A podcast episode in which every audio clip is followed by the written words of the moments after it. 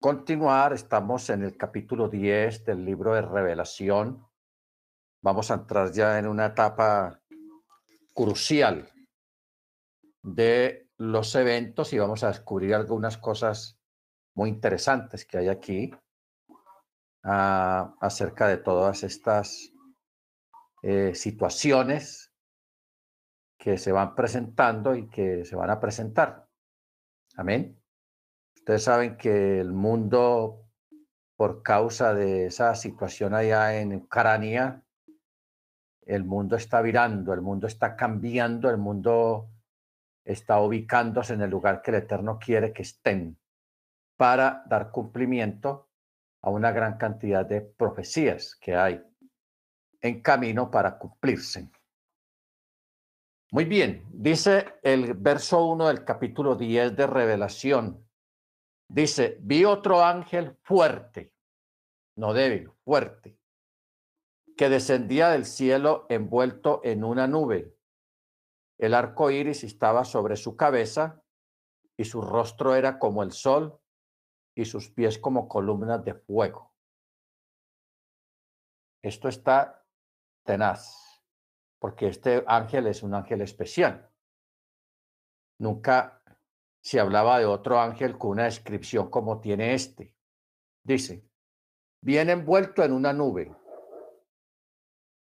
El arco iris está sobre su cabeza. Su rostro era como el sol y sus pies como columnas de fuego. Y dice que tenía en su mano un pequeño rollo abierto y poniendo su pie derecho sobre el mar y el izquierdo sobre la tierra, clamó a gran voz como ruge un león. Y cuando clamó, los siete truenos emitieron sus voces. ¿Ok? Entonces, vamos a mirar en 10.3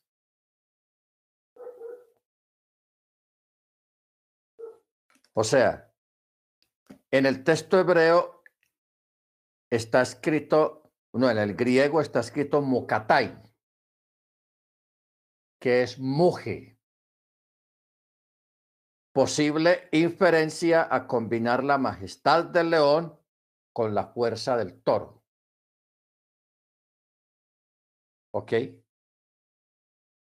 Entonces dice, cuando los siete truenos hablaron, estaba a punto de escribir lo que ellos dijeron, pero oí una voz del cielo que decía, sella lo que hablaron los siete truenos y no lo escribas.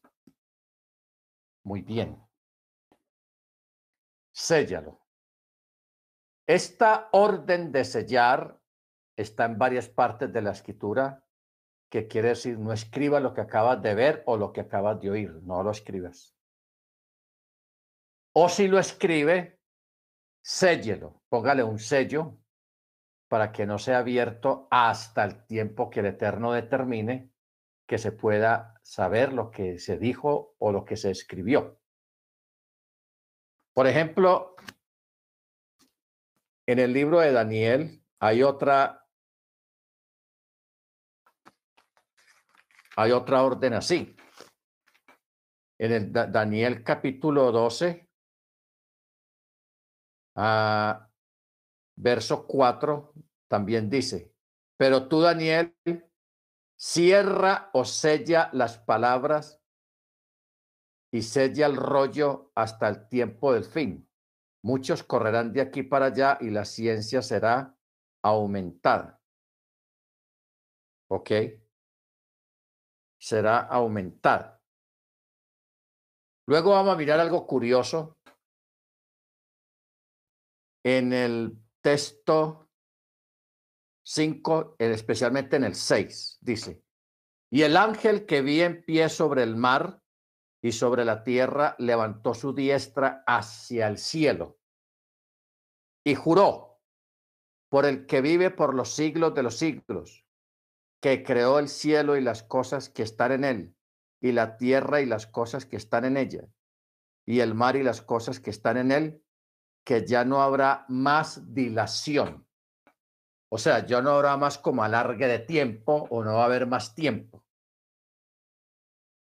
Tengamos en cuenta esto que acabamos de leer. Y juró por el que vive por los siglos de los siglos, que creó el cielo y la tierra y las cosas que están en él, y el mar y las cosas que están en él, que ya no habrá más dilación.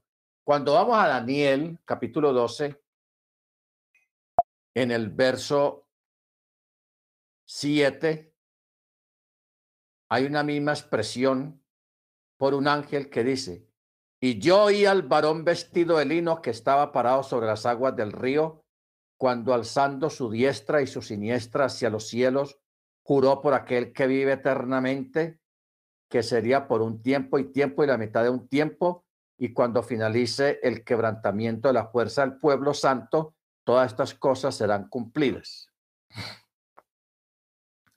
O sea, mire usted cómo funciona esto, hermanos.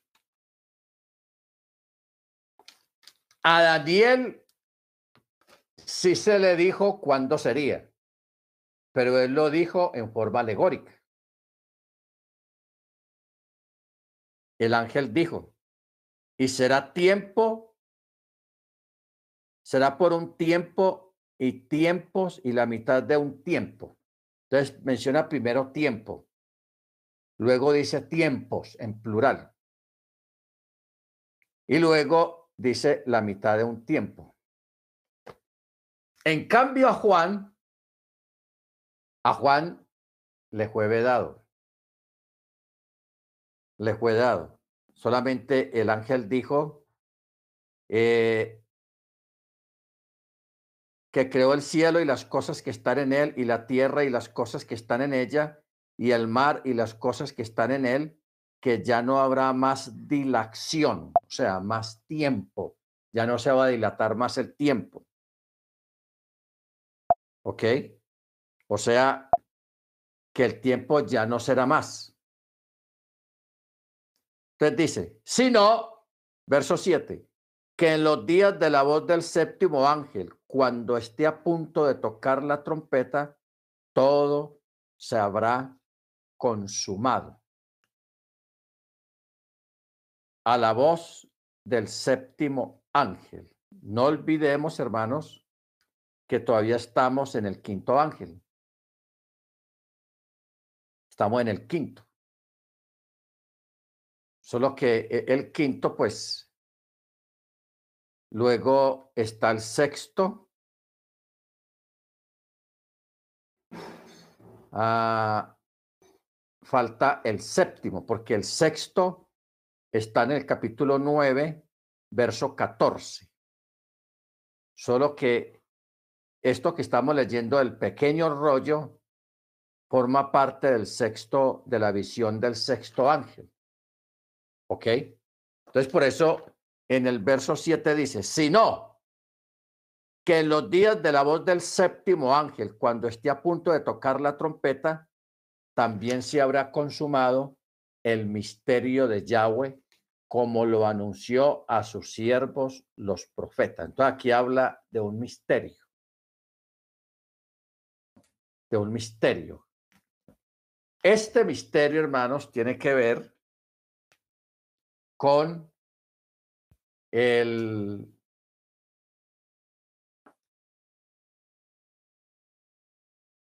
tiene que ver con el milenio, tiene que ver con la tribulación, porque aquí está hablando es con o de los creyentes. ¿Ok? De los creyentes. Sigamos en el verso 8. Y la voz que oí del cielo habló de nuevo conmigo y me dijo, Ve, toma el rollo abierto de mano del ángel que estuvo en pie sobre el mar y sobre la tierra, o sea, el tierra, o sea, el ángel diciéndole que me diera el rollo pequeño. ¿Cuál rollo pequeño? Este rollo que está ahí en el, ahí mismo en este capítulo, en el verso 2, cuando dice que este ángel tenía en su mano un pequeño rollo abierto y poniendo su pie derecho sobre el mar y el izquierdo sobre la tierra, clamó a gran voz como ruge un león y cuando clamó los siete truenos emitieron sus voces. Entonces aquí en el verso 8 el ángel le dijo, le ordenó a Juan que tomara el rollo de la mano del ángel, el que estuvo en pie sobre la arena y el, sobre el mar y, y sobre la tierra. Y fui hacia el ángel diciéndole que me diera el pequeño rollo y me dice, tómalo y devóralo. Y te amargará el vientre, pero en tu boca será dulce como la miel. Dulce como la miel. Y tomé el pequeño rollo de la mano del ángel y lo devoré, y en mi boca era dulce como miel, pero cuando lo comí se me amargó el vientre, o sea, le dio dolor de estómago, le dio indisposición. Y me dices, y me dicen, es necesario que profetices otra vez sobre muchos pueblos y naciones y lenguas y reyes. ¿Ok? Naciones, lenguas y, y reyes. O sea, en el verso 11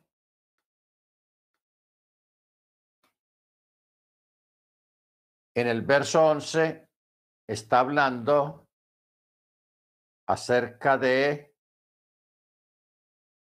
de que Juan el amado es ordenado a profetizar otra vez como uno de los dos testigos de los tiempos finales. Así como Yahweh claramente afirma aquí que él profetizará otra vez y después de que este rollo sea revelado o, o este rollo de revelación sea escrito y grabado. Ahora, en el verso 11 dice que es necesario que profetices otra vez, o sea, que prediques otra vez como uno de los dos testigos. O sea, aquí está como dando a entender de que Juan,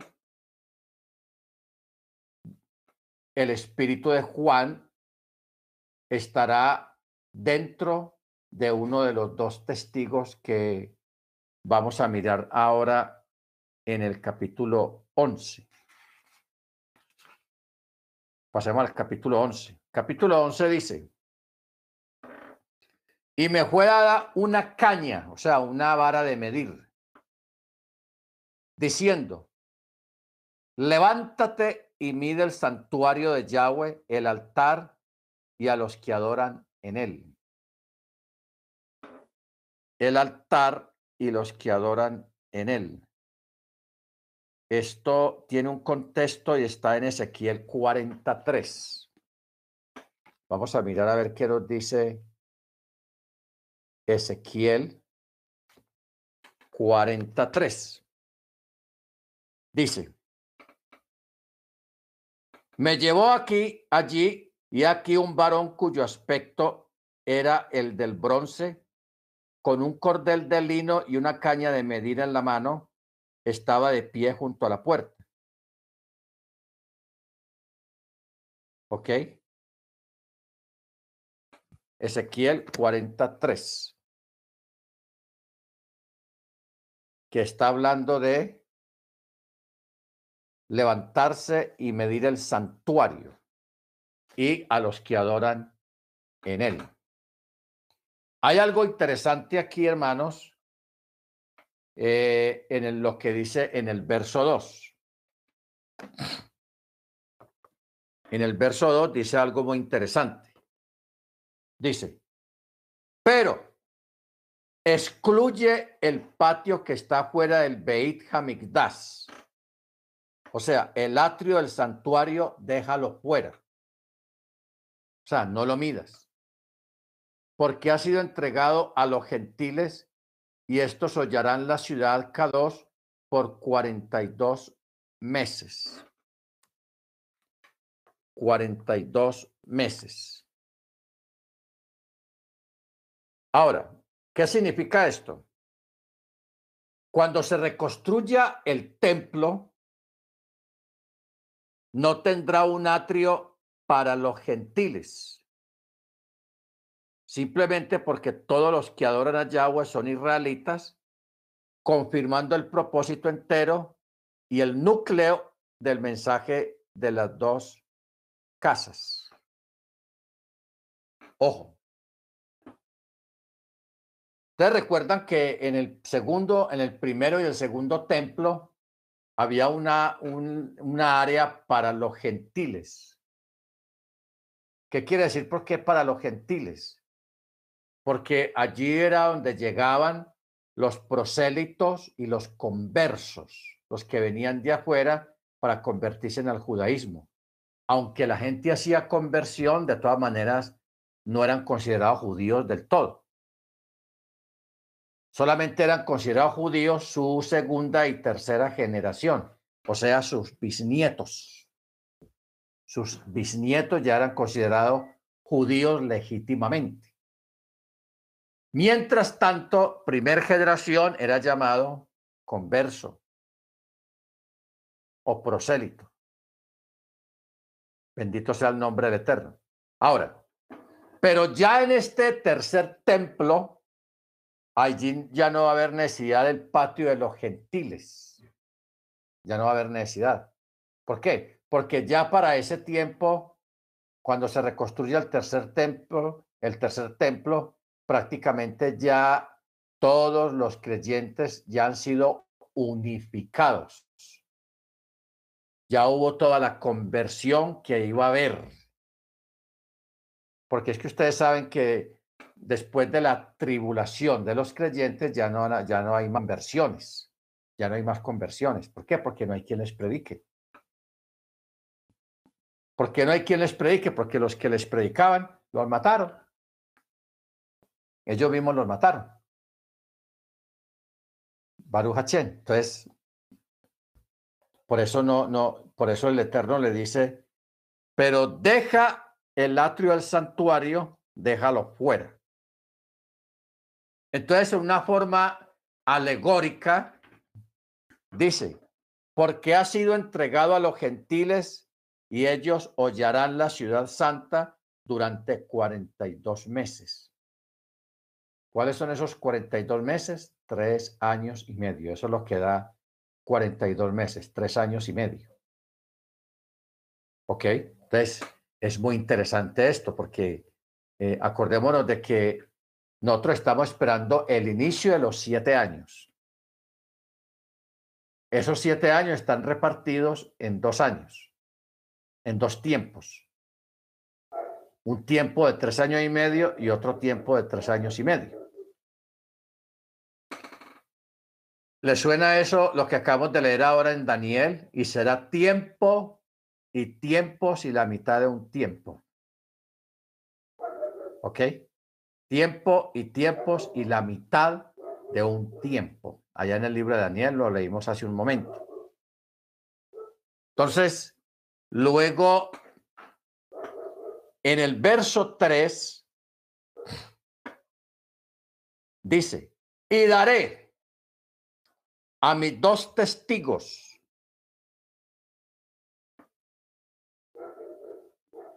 Y otorgaré autoridad a mis dos testigos y ellos profetizarán por mil doscientos sesenta días vestidos de saco. No de saco de cachaco, como decimos acá, sino de una tela burda que utilizaba la gente cuando estaban en duelo o en un dolor muy grande. ¿Ok? Ahora, eh, los dos testigos que son Juan y Elías. Juan y Elías.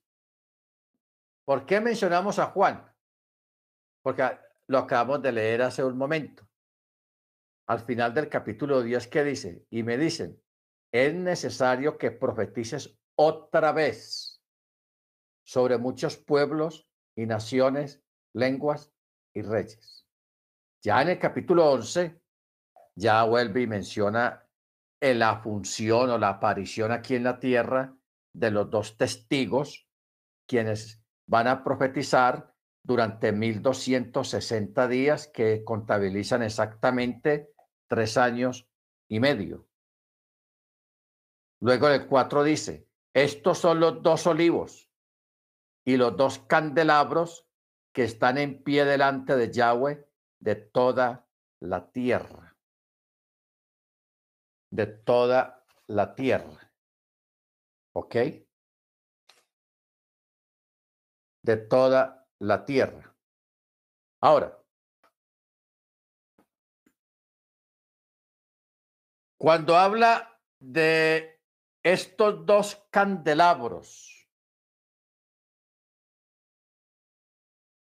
ahora, vamos a, mirar algo acá, a escarbar un poquito. Los dos testigos que se mencionan en el capítulo, en el verso 3, cuando dice, daré a mis dos testigos y profetizarán durante 1260 días vestidos de tela de saco. Y luego dice, estos son los dos olivos y los dos candelabros que están en pie delante de Yahweh de toda la tierra. ¿Ok? Esto está en Zacarías 4.3. Vámonos para Zacarías. Zacarías capítulo 4.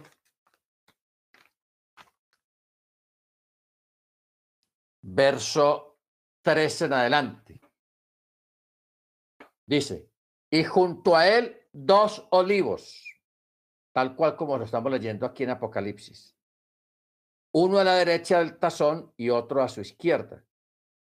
Y proseguí y le dije al ángel que hablaba conmigo, ¿qué es esto, Señor mío?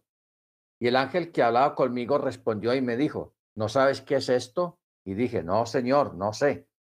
Así que me respondió y me dijo, esta es la palabra de Yahweh para Zorobabel, no con ejército, ni con fuerza, sino con mi ruach, dice Yahweh Chebaot. ¿Quién eres tú, oh gran monte? Ante Zorobabel serás aplanado. Él sacará la piedra principal con aclamaciones de gracia, gracia a ella. Cuando habla de la piedra principal, está hablando del Mesías, que es la piedra del ángulo. Y otra vez vino ahí palabra de Yahweh diciendo, las manos de Zorobabel han puesto los cimientos de esta casa y sus manos la concluirán. Entonces que conocerás que Yahweh Chebaot me envió a vosotros. Ahora, esta casa es Israel, que luego se dividió en dos casas. Por eso es que eh, en el verso 3 habla de los dos olivos. Los dos olivos aquí en, en, el libro de, de, de, Zacarías es la casa de Israel y la casa de Yehudá. ¿Ok? Que también están representados en estos dos predicadores, profetas que van a venir, o sea, los dos olivos o los dos testigos. Se les llama los dos olivos o los dos testigos. Por eso en el verso 3 dice, y daré a mis dos testigos y profetizarán durante mil doscientos sesenta días vestidos de tela de saco. Vestidos de tela de saco. ¿Ok? Luego, en el verso 4, dice, estos son los dos etzim de olivos y los dos menorot que están de pie delante de Yahweh, Señor del Olam, de la tierra. Bueno, estos dos testigos también representan a Yehudá y Efraín. A medida que ambas casas se les ordena levantarse y enseñar la verdad durante el día de Yahweh, durante la semana 70 de Israel. Sabemos que estos dos testigos son las dos casas, porque son llamados dos candelabros o dos menorot. Las siete congregaciones en Asia son llamadas también los siete candelabros en el libro de Apocalipsis 1.20. Así que cada congregación de creyentes es una menorá, luz. Por lo tanto, dos candelabros son dos congregaciones o grupos de creyentes. Esto confirma la entera revelación a Zacarías en el capítulo 4 de los dos árboles de olivo ungidos que están delante de Yahweh. De cada una de estas dos casas viene un testigo o dos individuos que representan a las dos casas. Juan representa la casa de Yehudá, ya que Leví era y es parte de Yehudá, y Elías a Efraín. O sea, Juan representa la casa de Yehudá, y Elías representa la casa de Israel.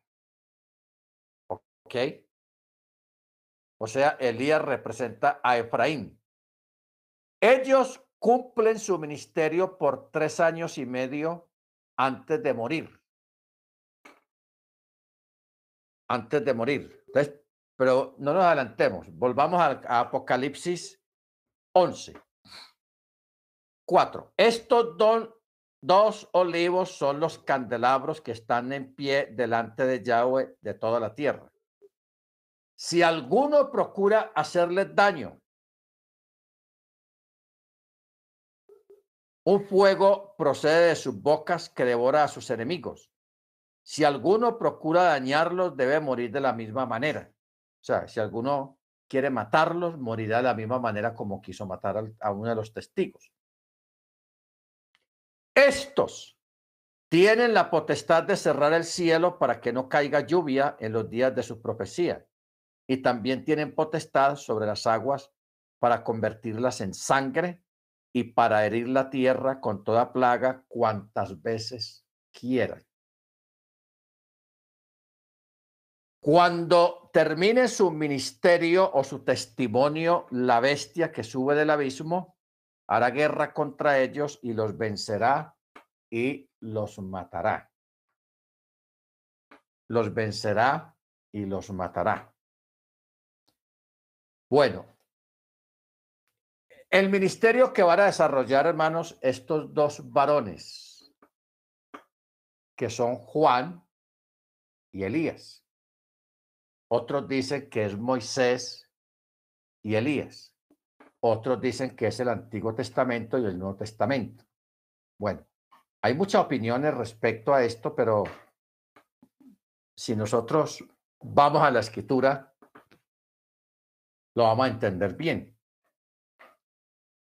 Porque en el capítulo 10, verso 11, o sea, unos cuatro o cinco versículos más arriba, al final del capítulo 10, en el verso 11, ¿qué dice?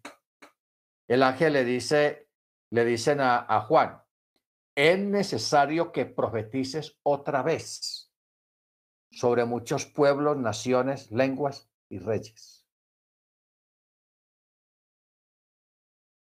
Si nosotros nos miramos lo que sigue después de aquí en el libro Apocalipsis, nos damos cuenta de que en ninguna otra parte vuelve a mencionar nada de Juan, cumpliéndose lo que le acaban de decir acá. Es necesario que profetices. Pero en el capítulo 11, capítulo que sigue, ya sí habla de los dos testigos.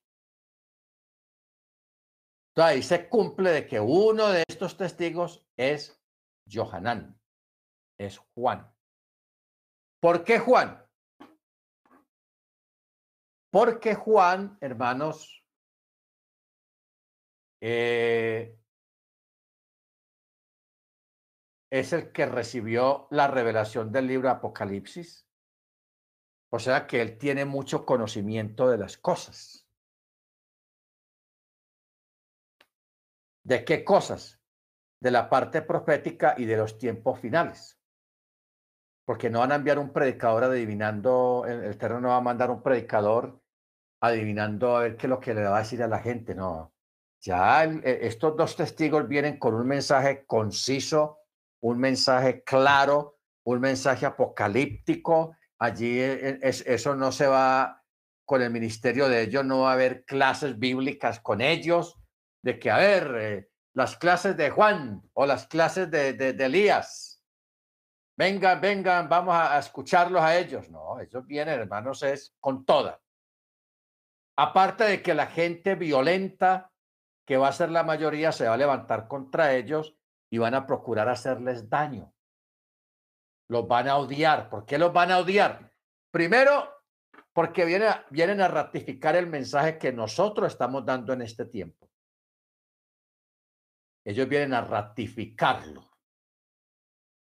A decir, así como decían aquellos, eso era verdad.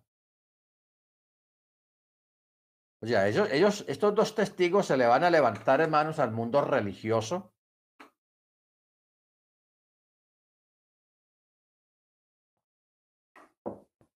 Se le van a levantar al mundo religioso de este mundo. Y estos dos testigos, con su poder y con su autoridad,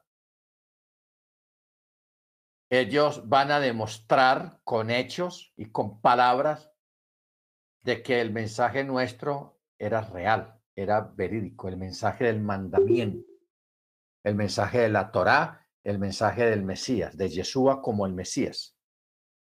¿Ok?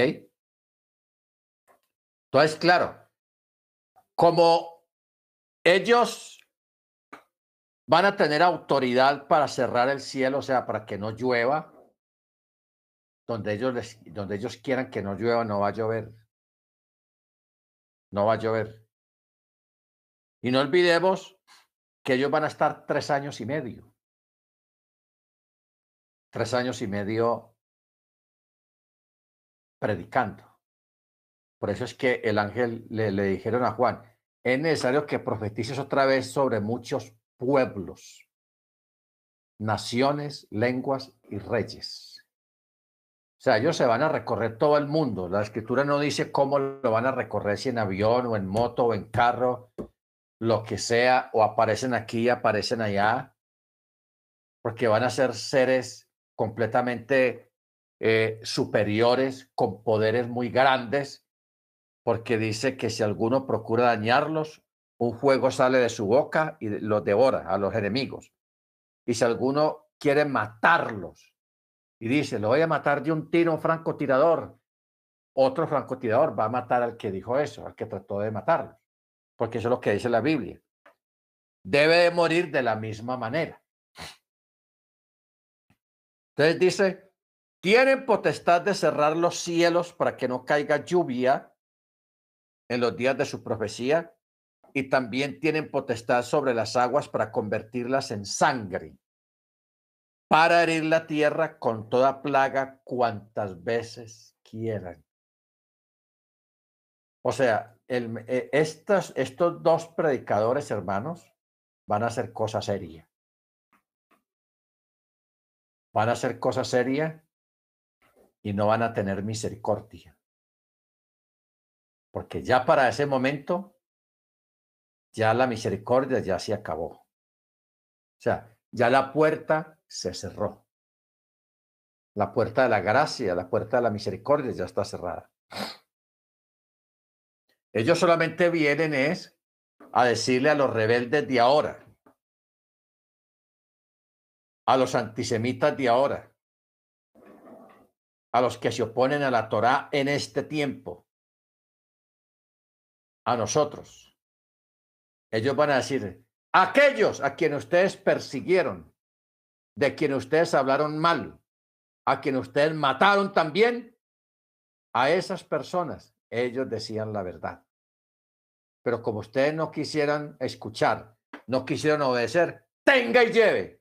Y vienen juicios, que no caiga lluvia, que caiga fuego, que, vengan plagas de una cosa, una plaga de una cosa, una plaga. Eso va a estar tenaz, hermanos. Esa va a ser la labor de los dos testigos la ratificación del el mensaje de todos nosotros los chalías, o sea, nosotros que estamos predicando, ustedes que buscan a quien hablar de la Torá, a quien traer al, al Shabbat y todo eso. Ellos vienen a rectificar lo que nosotros estamos enseñando. ¿Ok? Por eso, al final de los tres años y medio, dice que la bestia verso 7. Dice que la bestia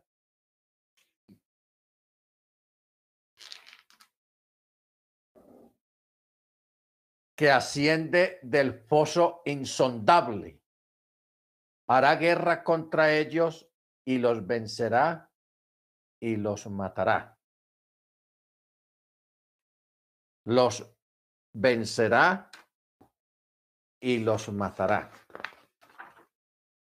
O sea, tiene que venir una criatura de debajo de la tierra para hacerles guerra a estos dos, porque la gente de aquí de la tierra no va a ser capaz con ellos. No van a, no van a ser capaz, no van a poder. Tiene que subir un engendro de la tierra para eh, luchar contra ellos y de esa manera vencerlos. Esta bestia es la bestia revivida de los tiempos finales, también llamados Arobín, las langostas, que intenta impedir que la verdad sea proclamada en Jerusalén a los israelitas perdidos, pero también la consolación a los creyentes que están en tribulación.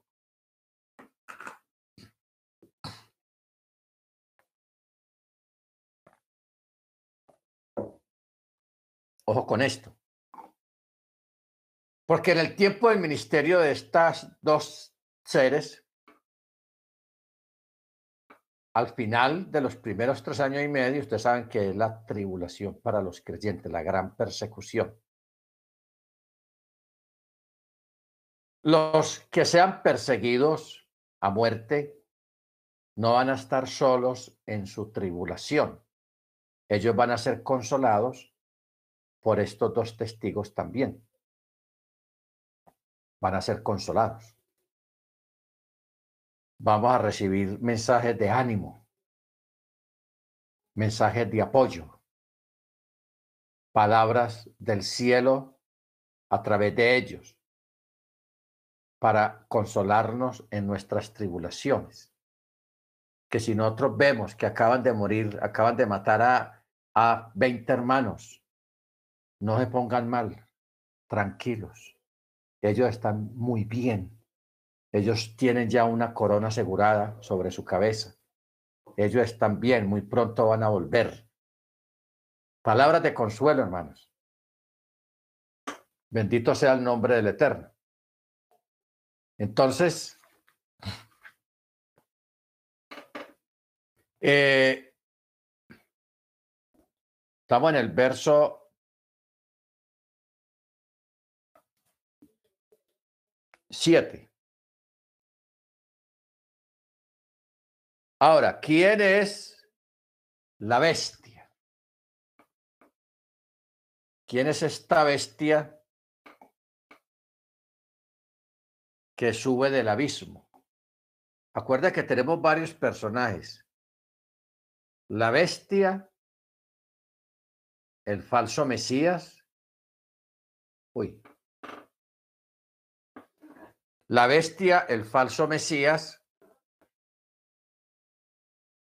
eh, el gran dragón. O sea que prácticamente es el mismo Hasatán en uno de sus disfraces. Acuerda que, que la escritura dice que los que Hasatán se disfraza como ángel de luz, o sea, él tiene muchos disfraces. Y él ha, ha aparecido a través de la historia, él ha aparecido a través de la historia con muchos disfraces. Disfrazado de diablo, disfrazado de Hasatán, disfrazado de la bestia, disfrazado de, de, de, en fin, el gran dragón y todo eso. O sea, no es que sean varios personajes, sino que es la misma persona tomando segunda de Corintios 11.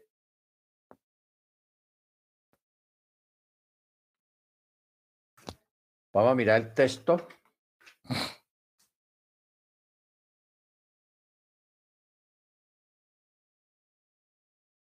Once, catorce.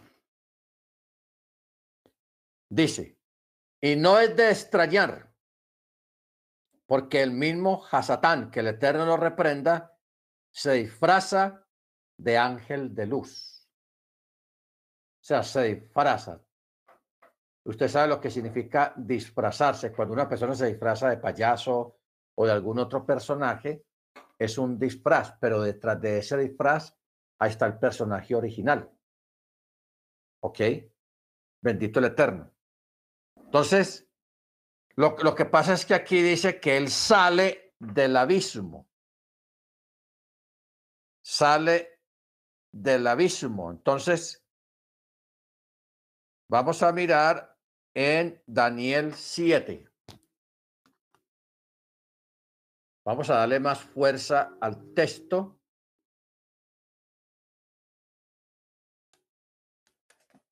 Daniel 7.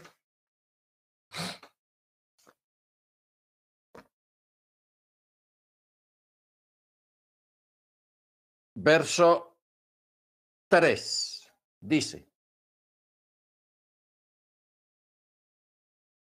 y cuatro grandes bestias diferentes, una de la otra, subieron del mar, o sea, surgieron de entre las naciones.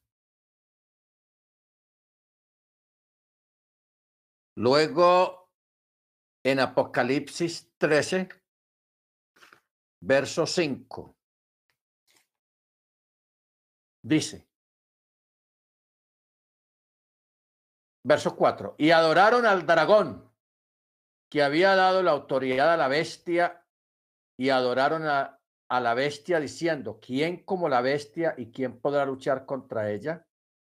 Y le fue dada una boca que hablaba grandezas y blasfemias y le fue dada autoridad para actuar durante 42 meses. Ojo, 42 meses. Tres años y medio. 42 meses. Muy bien. Luego, en verso 6, ahí mismo, en, en, capítulo 13, dice, y abrió su boca en blasfemias contra el Eterno, para blasfemar su nombre y su tabernáculo y los que moran en el cielo. Aquí cuando habla del tabernáculo, está hablando de los creyentes, está hablando de la Keilah. Ok, acuérdense que nosotros somos templo del Ruach o sea, somos el tabernáculo. Y la palabra tabernáculo es la que está escrita en Juan 1.14 cuando dice el verbo se hizo carne y tabernaculizó entre nosotros. O sea que aquí en este texto 6 de Apocalipsis 13, cuando dice para blasfemar su nombre y su tabernáculo y a los que moran en el cielo. Aquí, aquí hay tres cosas tres elementos que esa criatura va a hablar mal y va a maldecir. Primero, el nombre que es sobre todo nombre, el nombre de la don Yeshua Hamachía. Segundo, sobre aquellos sobre quienes fue invocado este nombre de la don Yeshua Hamachía, que es la Keilah, la congregación. Y luego los que moran en el cielo, o sea, los malachim, y los creyentes que ya están en el seno de Abraham. ¿Ok? Los creyentes que ya están en el seno de Abraham. Baruch Verso 7. Y se le concedió hacer guerra contra los creyentes y vencerlos. Y también le fue dada autoridad sobre toda tribu, pueblo, lengua y nación. Y la adorarán todos los que moran en la tierra, cuyos nombres no están escritos desde la fundación del mundo en el libro de la vida, del cordero que fue inmolado. Aunque no hemos llegado aquí todavía, pero era necesario hablar de eso para entender quién fue aquel que salió del abismo. Que va a ser lo mismo que hizo con los, con los creyentes aquí en el capítulo 13. Este es el mismo que va a hacer guerra contra los dos testigos y los va a vencer y los matará. O sea, los dos testigos simplemente mueren. Van a morir. Pero no porque hayan muerto en una pelea insensable y que, y que esta bestia fue mejor que ellos, no. Sino que ellos estaban destinados para morir al final de los tres años y medio. ¿Ok? Lo mismo que cuando habla de, de, de, la muerte de los creyentes, aquí en el capítulo 13 que acabamos de leer que se le concedió hacer guerra contra los santos, los creyentes y vencerlos. O sea, somos destinados también a un shoah, a un holocausto, a un sacrificio que es necesario. ¿Por qué? Porque de ese shoah, de ese sacrificio, de ese holocausto, es donde van a salir los que van a reinar con el Mesías. Esos son, los que van a reinar con el Mesías en el milenio. Este evento ocurre finalizando los primeros tres años y medio. Luego sigue los otros tres años y medio, que es la gran tribulación, los juicios del Eterno sobre los impíos, que va a durar tres años y medio. O sea que a los tres años y medio después resucitan otra vez los que, los que mueren aquí en el capítulo 13. O sea, claro, no van a estar sepultados por allá y en silencio, no, ellos van a estar, hermanos, mire, lo leímos o lo vamos a leer también otra vez más adelante cuando dice que había una gran multitud vestidos de blanco con palmas en las manos, el, el, el, el, lulav de Sukkot el mismo Lulav, moviéndolos delante del que está sentado en el trono. Pero a medida que ellos están loando al Eterno, también le están diciendo, ¿cuándo vengarás nuestra sangre? ¿Cuándo?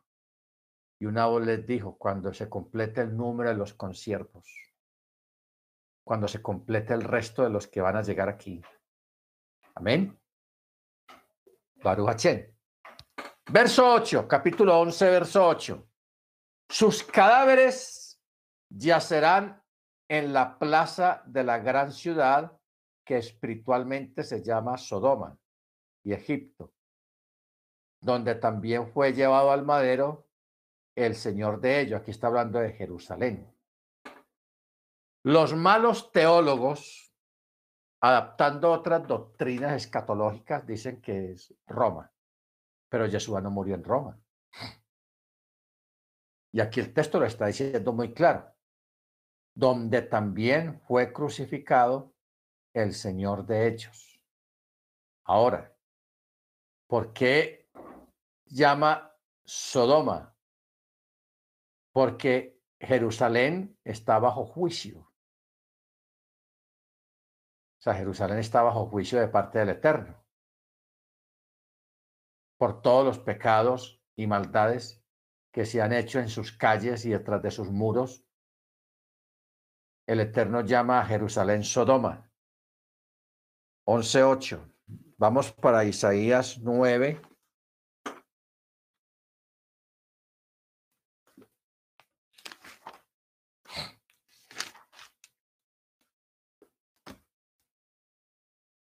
Eh, Isaías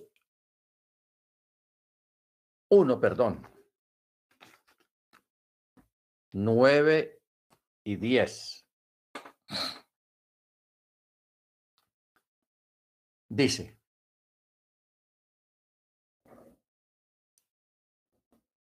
Eh, pero vamos a leerla el verso nueve. Si Yahweh Chebaot no nos hubiera dejado un pequeño remanente, habríamos llegado a ser como Sodoma semejantes a Gomorra. ¿Ok? Entonces, porque todo este capítulo 1 de, de, de Isaías está hablando de las quejas del Eterno con Israel. Con Israel. ¿Ok? Pues por el verso 4 les dice, gente pecadora, pueblo cargado de maldad, generación de perversos, hijos depravados, abandonaron a Yahweh, despreciaron al Santo de Israel y se volvieron atrás. Entonces, por eso es que aquí dice espiritualmente se llama Sodoma. No quiere decir de que ese lugar sea sea literalmente Sodoma, sino espiritualmente se llama Sodoma. Y Roma no es un lugar santo ni un lugar pues del cual el Eterno tenga algo digno de decir de Roma. Nada, de Roma no hay nada bueno que decir. Pero aquí de, de, de, de Jerusalén sí, por eso dice que los cadáveres de ellos yacerán en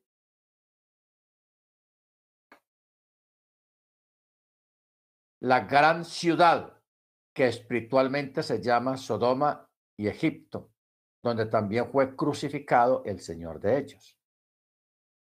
Y los de los pueblos, tribus, lenguas, naciones, contemplarán los cadáveres de los dos testigos durante tres días y medio y no permiten que sus cadáveres sean puestos en un sepulcro. ¿Cómo va a ser posible que todos los pueblos, naciones, lenguas los vean directamente? Eso va a ser por televisión. Van a poner cámaras y van a transmitir los cuerpos ahí en el piso destrozados de la forma como hayan muerto, expuestos durante tres días, durante tres días y tres noches. La gente los va a poder ver ahí en, en sus celulares, en las noticias, en el televisor, en la computadora, en el laptop, en cualquier medio audiovisual, la gente los va a ver. ¿Por qué? Porque va a haber una gran fiesta. ¿Por qué va a haber una gran fiesta? Porque la gente estaba asolada por el mensaje de ellos y por los juicios que ellos trajeron sobre las naciones. Plagas, el agua en sangre, que no llueva aquí, que si llueva allá, y una cosa y la otra, porque ahí ese es prácticamente el inicio, el preámbulo de los juicios de parte del Eterno. Simplemente que empezó con estos dos, los dos testigos. Bendito sea el nombre del Eterno. Entonces, eh,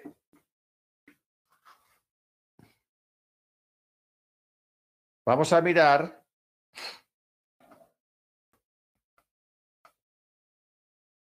la razón porque a Jerusalén se le llame Sodoma es obvia y es por la presencia del Islam, o sea, de la presencia de, la, del, del pináculo ese que hay allá en este momento todavía, que eso es una cosa espantosa, porque ustedes saben que ellos allá abajo pusieron una piedra negra también. Y en ese cúpula de la roca es uno de los tres lugares sagrados que tiene el Islam. El Islam tiene tres lugares sagrados. Medina, Meca y Jerusalén. Ahí donde está ese lugar. Donde debe estar el templo, ahí ellos pusieron esa abominación, porque eso ahí es una abominación, porque ahí están adorando a un personaje que le dicen Alá pero en sí es la reina del cielo, una divinidad femenina. Una divinidad femenina. Entonces, por eso, para el Eterno en este momento, ese lugar es una, es, es una Sodoma. Es una Sodoma. ¿Ok? Baruch Hachén. Ahora, el, el, acto de dejar los cuerpos ahí expuestos, porque usted sabe que un cuerpo ya a los tres días ya está en un proceso muy avanzado de descomposición. Esta es una práctica islámica. Ellos acostumbran, los, los islamistas, ellos casi no acostumbran enterrar los muertos, las personas que ellos matan, sino que los dejan expuestos. O sea, eso es una práctica común de deshonrar a los muertos y tirar los cuerpos a las calles para dar ejemplo de lo que va a acontecer a los que rechazan el Islam. ¿Ok? Porque los protestantes buscan enterrar la gente, los católicos también enterrar la gente. Y la mayoría de las religiones acostumbran siempre eso, o sea que aquí no estamos hablando de una práctica eh, fuera del Islam, porque el Islam sí tiene esa costumbre. Sí tiene esa costumbre porque eso está en, el, en, los suras, o sea, en, los textos eh, coránicos, donde dice que al infiel, al, infiel que maten ni lo entierres, déjalo expuesto porque no merece ni ser enterrado. Eso, eso lo dice. O sea que lo que estamos viendo acá eh, en, en este aspecto es una práctica islamista, netamente islamista. ¿Ok? No dejemos pasar eso de, de, nuestra memoria. O sea, no, no permitamos que las convulsiones políticas, que la guerra, que la inflación y todo lo que está pasando actualmente en el mundo nos, nos quite la mirada desde la realidad de las cosas. Porque eso, a veces el enemigo permite ese tipo de cosas como distracciones para que usted se distraiga y se le olvide, o sea, meta su mente en, otra, en otras cosas y no en lo, en lo que realmente debemos de tener la mente puesta. Amén. Baruch Hachén. Entonces, Eh,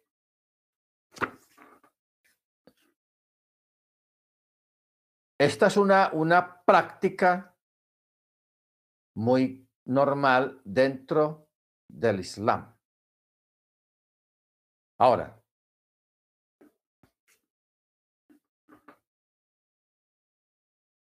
en el verso 10 dice, y los que habitan en la tierra, se regocijarán sobre ellos y harán fiestas y se enviarán regalos unos a otros porque ellos atormentaron a los que habitan la tierra.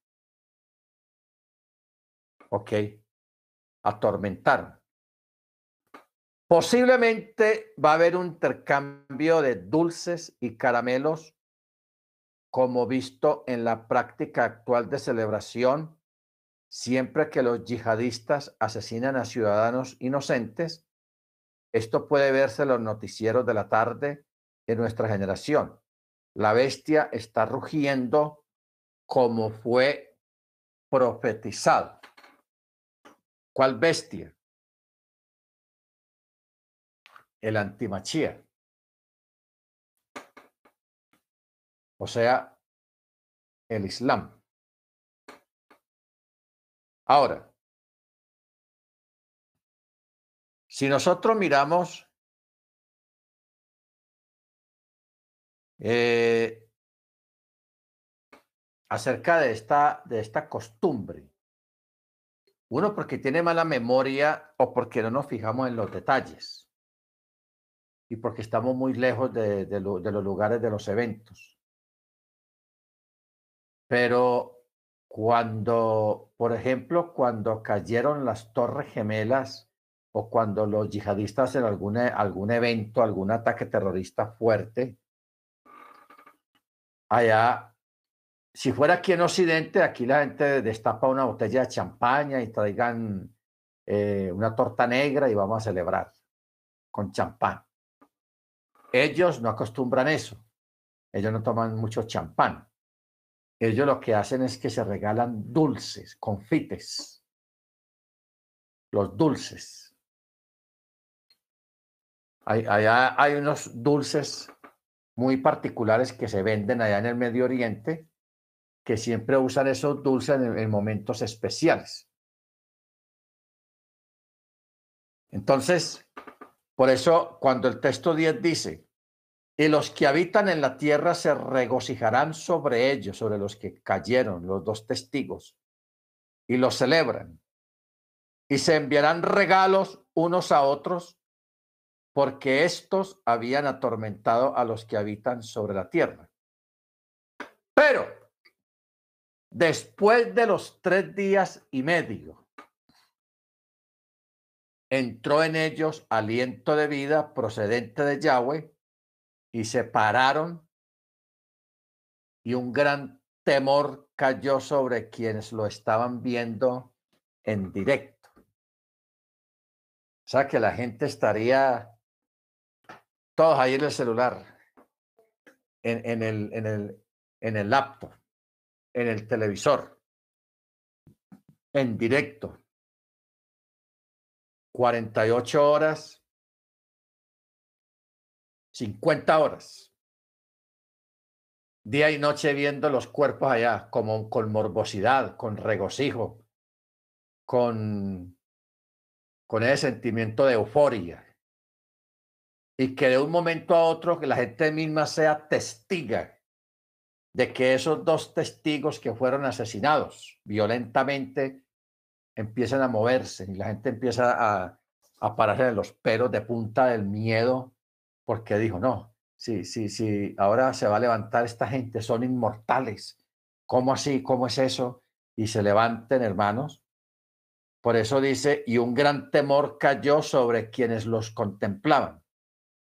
Y oyeron una gran voz procedente del chamaín que les decía, suban acá o vengan, suban. Y subieron al cielo en una nube y los contemplaron sus enemigos. Esto, hermanos, va a ser algo tenaz, portentoso.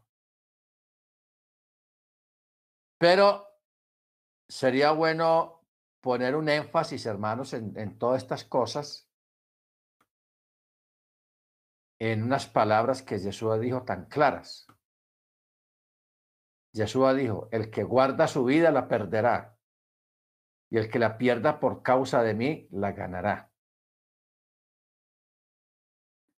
Nosotros tenemos que ir cultivando un, eh, un arraigo entre nosotros, personalmente cada uno, un arraigo en, en tener esa fe tan, tan adelantada, tan profunda, tan arraigada en, en el Mesías, en Yeshua de estar dispuestos, hermanos, a morir por causa de Él. ¿Ok? O sea, porque realmente nosotros hasta ahora no hemos pasado nada. O sea, unas pruebitas ahí que un hermano dijo cualquier bobada de usted. O, o sea, hoy en día lo, que, lo que pasa en las congregaciones son puras bobadas, tonterías que no valen la pena. Pero que muchos les prestamos atención a eso, infortunadamente. Nosotros debemos más bien de, enfocar nuestra relación con el Mesías, con Yeshua, a un nivel más profundo, a un nivel más, más personal, más íntimo con Él. O sea, yo, yo les preguntaría a ustedes y me preguntaría a mí mismo también, ¿estamos dispuestos a en un momento dado, que nos llamen a cuentas de nuestra fe, a estar dispuestos a morir por Él. O lo vamos a negar, o vamos a preferir vivir, porque es que ah, esta vida está muy buena, la Coca-Cola sabe muy bueno, eh, ir a la playa es muy bueno. Eh, eh. O sea, ¿cuál es tu preferencia y cuál es tu, tu pasión cuál es tu, tu fe, tu arraigo, como para que nosotros estemos dispuestos a, morir por el, por, el Mesías. ¿Cómo estamos, hermanos? ¿Estamos muy aferrados a esta vida, a este mundo, a este sistema de cosas? ¿O, estamos más aferrados a, a, Yeshua, al Eterno, a la Torá, a la palabra, a vivir una vida en el Espíritu? Bendito sea su nombre. O sea, aquí estamos tratando de explicar estas profecías de gente, hermanos, que está en lo suyo. Estos dos testigos están en lo suyo. O sea, ¿a qué vinieron? Venimos a predicar. Venimos a ratificar lo que les predicó toda esa gente de las raíces hebreas. A decirles que la Torah es la verdad, que el Mesías, que Yeshua Hamachía es el Mesías. A eso venimos. ¿Y cuál es la cosa? ¿Ah? O sea, ser conscientes de, de, de lo que somos y para qué somos buenos.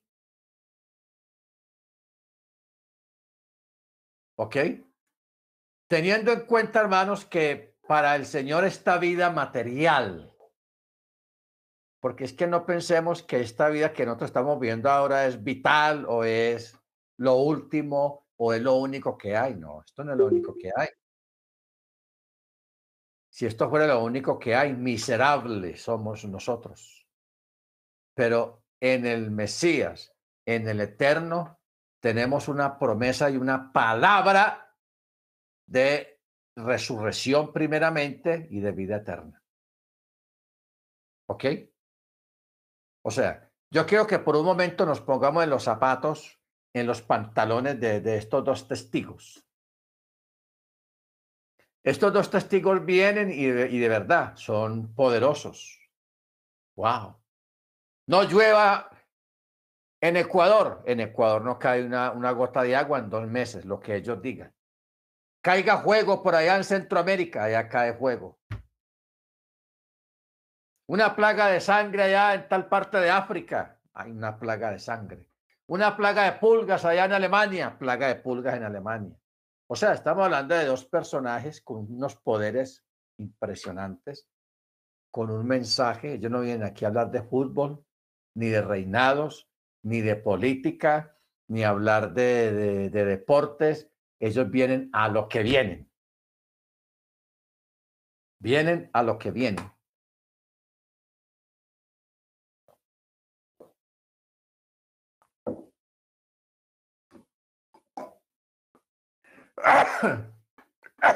Perdón.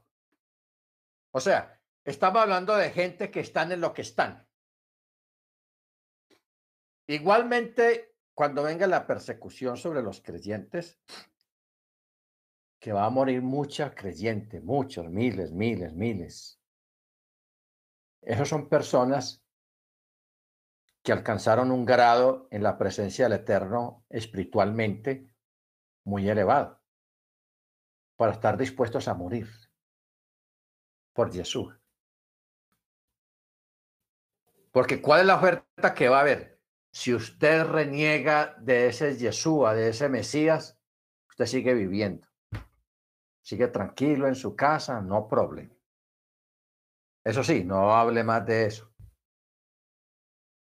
Entonces, si estamos arraigados, si tenemos esa fe profunda, ese amor, ese agradecimiento, ese testimonio que tengamos de Él, hombre, vamos a estar dispuestos porque ya sabemos lo que viene. O sea, no, no es una cosa que va a acontecer así sin que usted se dé cuenta, sin que usted diga, ah, yo no sabía, y la cosa era así entonces. Entonces eso iba a pasar.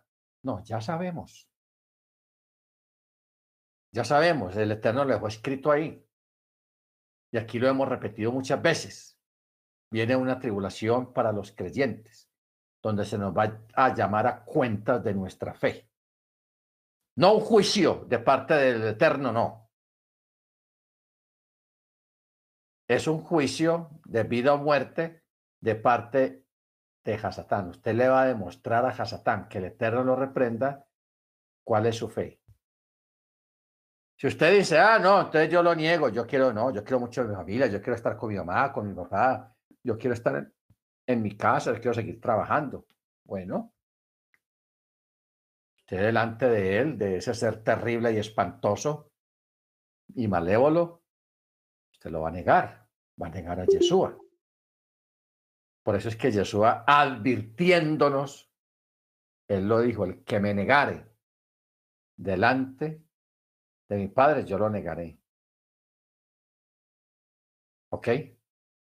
Bendito sea su nombre. Entonces, es importante tener en cuenta ese detalle para que nosotros vayamos, hermanos, fortaleciendo nuestra relación con el Eterno.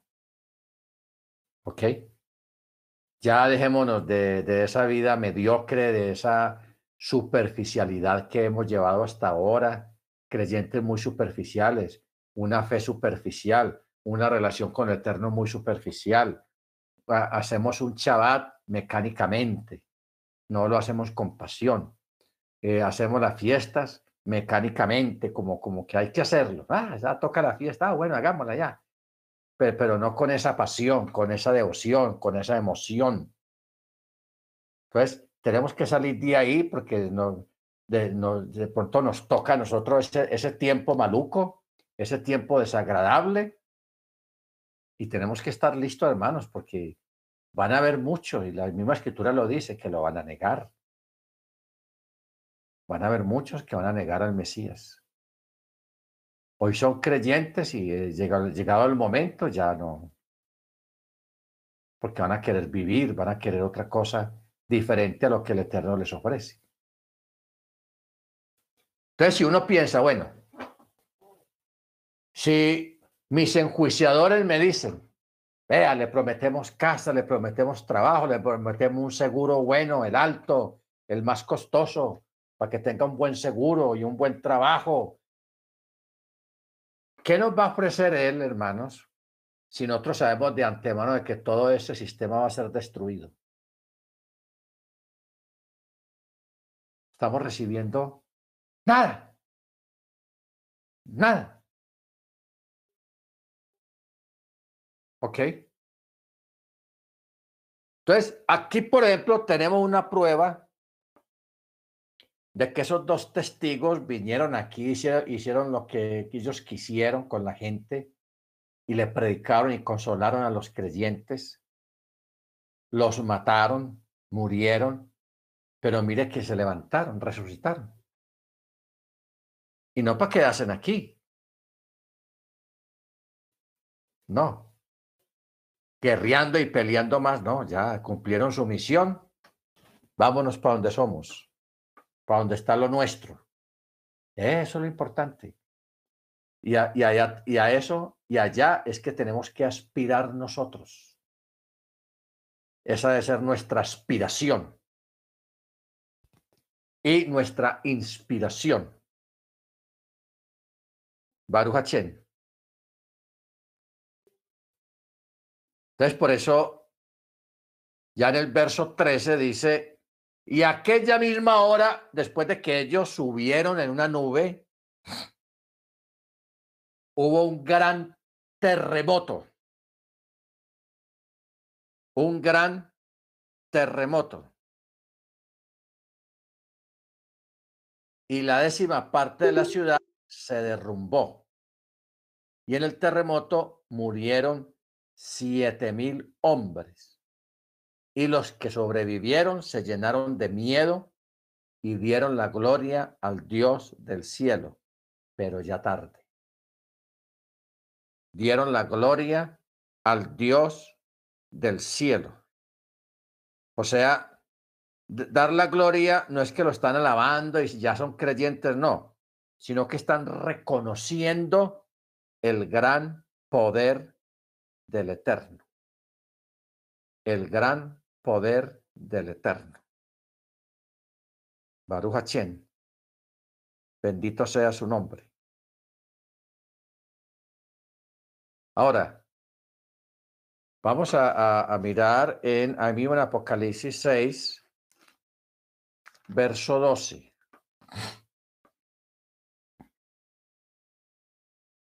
Que dice, y viu y vi cuando abrió el sexto sello y hubo un gran terremoto y el sol se volvió negro como tela de crin y la luna entera se volvió como sangre.